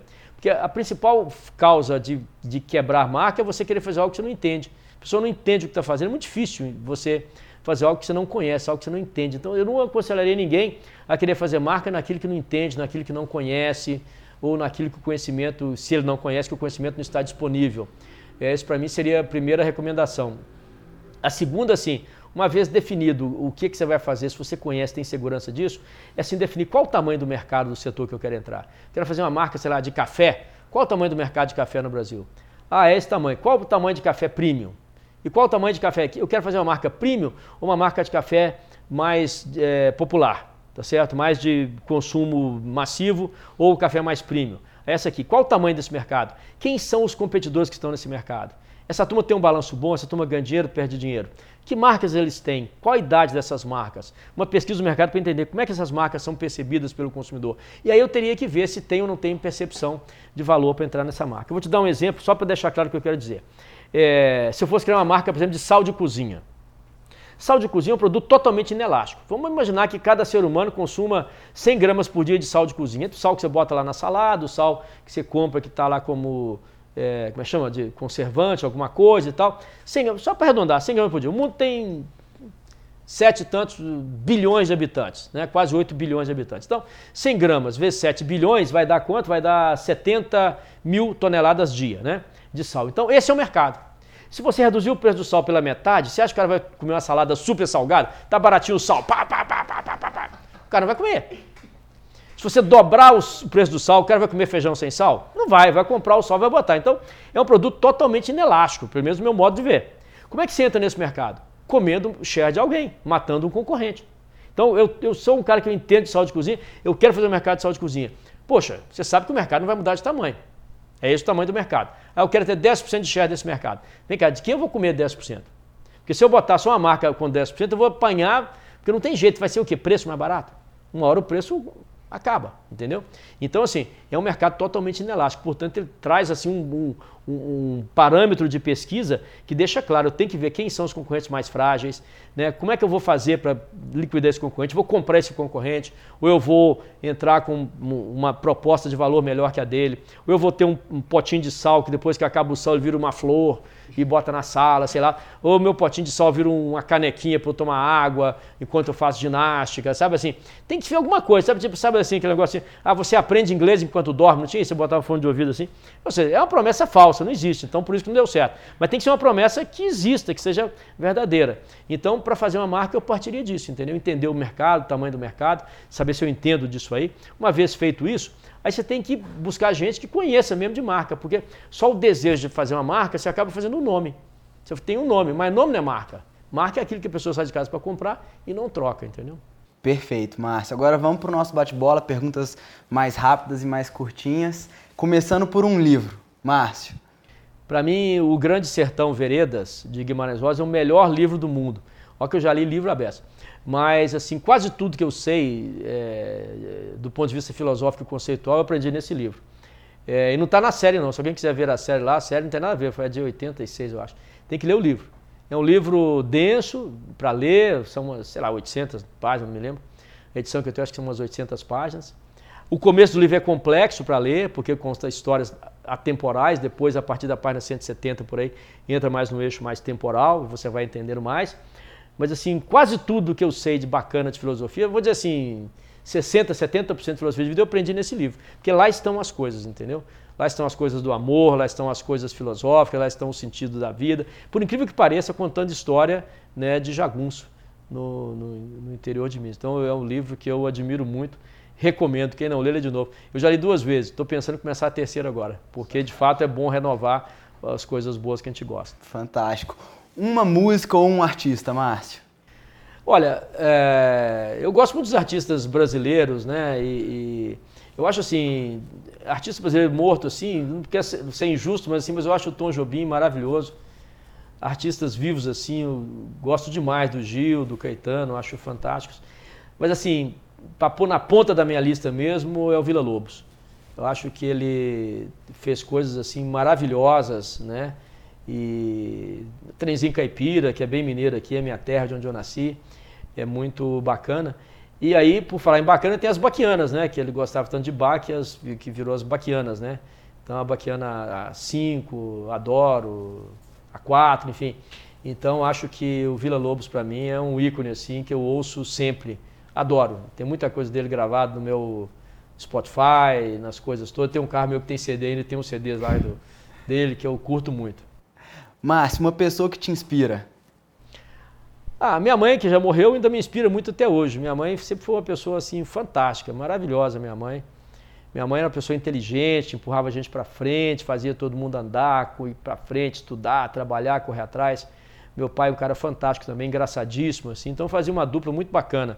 Meu pai engraçado, um jeitão de vida assim, borrachão, tomador de cerveja, conversador, tomar, contador de caso, e trabalhava também, minha mãe também trabalhava muito e tinha um jeito diferente assim. Então, as coisas que minha mãe me falou, uma boa parte delas eu, eu uso até hoje. E não só porque ela falou, não, é porque ela falou e se comprovou na realidade como sendo inspiração para diversas coisas bacanas. Né? Uma vez perguntaram, numa das últimas entrevistas do Picasso, para ele assim, Picasso, é, ele, é só um preâmbulo, né? o Picasso é um dos maiores, é, um dos atores, um dos atores, um dos artistas que mais produziu produção dele é fantástica, a produção pelo tempo de vida dele. Eu não sei se é o maior, um dos maiores pro, produções por artista do Picasso. E aí perguntaram, Picasso, e aí, como é que vem a sua inspiração? Né? Ele falou assim, olha, a inspiração vem em qualquer lugar, mas a inspiração ela tem que te encontrar trabalhando, porque senão você não faz nada com ela. E basicamente, sem ter visto a entrevista do Picasso, ela basicamente disse isso, olha, a inspiração existe, Ela vem, mas ela tem que te encontrar trabalhando. A inspiração, a intuição, ela vem, mas tem que te encontrar. Não é que você tem que estar é, pronto para a guerra toda hora. É que você tem que estar pronto para você absorver a sua inspiração, absorver o insight que você tem e transformar isso né, em alguma coisa que você pode fazer, pode transformar, pode ajudar as pessoas, pode motivar, fazer as coisas andarem melhor. Perfeito. Márcio, um hobby? Ah, meu hobby disparado é corrida. É, gosto muito de corrida e, e, depois eu sou mineiro aqui de Conceição do Mato Dentro, do interior, mas eu adoro o mar, entendeu? Sempre que eu posso também eu estou no mar, nadando, fazendo coisas. Mas é o hobby meu, assim, que eu consigo praticar em todo lugar. Eu viajei demais a trabalho, passei também, menos, mas mais a trabalho. E a corrida você faz em qualquer lugar, basta levar um tênis, um calção, uma camiseta. Qualquer lugar você corre. Então é um esporte que você pratica. Eu ainda hoje corro uma faixa de seis vezes por semana, cinco, seis vezes por semana, em torno de 8 a 10 quilômetros cada corrida. Eu faço isso até hoje, me sinto super bem. Quando eu não faço, eu me sinto mal, faz falta. Então acho que isso para mim é legal. Outra coisa que eu curto demais são as minhas leituras. Eu, eu me perco lendo, eu perco a hora lendo, assim, entendeu? Eu acho que é muito legal. Então tenho em casa uma biblioteca grande assim das coisas que eu já li. Primeiro dava tudo doava, depois vi organizar os melhores livros. Passei a organizar, tem uma parte assim organizada, um armário assim, organizado os principais livros. Falei, que eu não vou doar vou deixar aqui, quando eu morrer alguém pega para alguém, deixa quieto, para eu poder voltar, consultar e tal. E os outros eu continuo doando quando acaba. E por último, se pudesse mudar uma coisa no Brasil, da noite para o dia, o que, que você mudaria? No Brasil, eu acho que, para mim, o que falta é assim, saneamento básico e condições de infraestrutura básica, entendeu? Eu não estou falando assim de porte, aeroporto, rodovia. Estou dizendo assim, é todo mundo tem que ter água tratada, todo mundo tem que ter esgoto, todo mundo tem que ter internet em casa para comunicar, para se conectar com o mundo. Então acho que se eu conseguisse dar para as pessoas essas três coisas, entendeu? É, água, esgoto e conexão básica de internet para as pessoas conseguirem conectar, buscar conhecimento, pesquisar, isso é que eu faria, entendeu? Se eu tivesse um poder de executar isso, isso seria a minha prioridade. É... Prioridade é uma palavra que não devia ter plural, né? Então estou falando de três coisas. Prioridade é uma só, né? Mas eu estou incluindo aqui na prioridade, eu estou chamando assim de infraestrutura e saneamento básico, incluindo aí três coisas água, esgoto e comunicação digital para todo mundo poder entrar, usar, pesquisar, saber o que se passa, estar tá atualizado, notícias, é, buscar conhecimento, passar conhecimento, trocar ideias. Para mim, isso é o que eu faria. Márcio, muito obrigado pelo papo saúde, Opa. prazer saúde gigantesco em te receber. Assim a gente fecha mais um podcast fora da caixa com essa presença especial. A gente brinca que a gente já não é mais um podcast, a gente é um módulo de MBA e hoje sua presença foi fantástica aqui pra gente. Obrigado. Eu que agradeço. Obrigado pelo seu exagero sobre mim também. Muito obrigado. Um abraço. Espero que vocês curtam aí. Muito obrigado. Obrigado.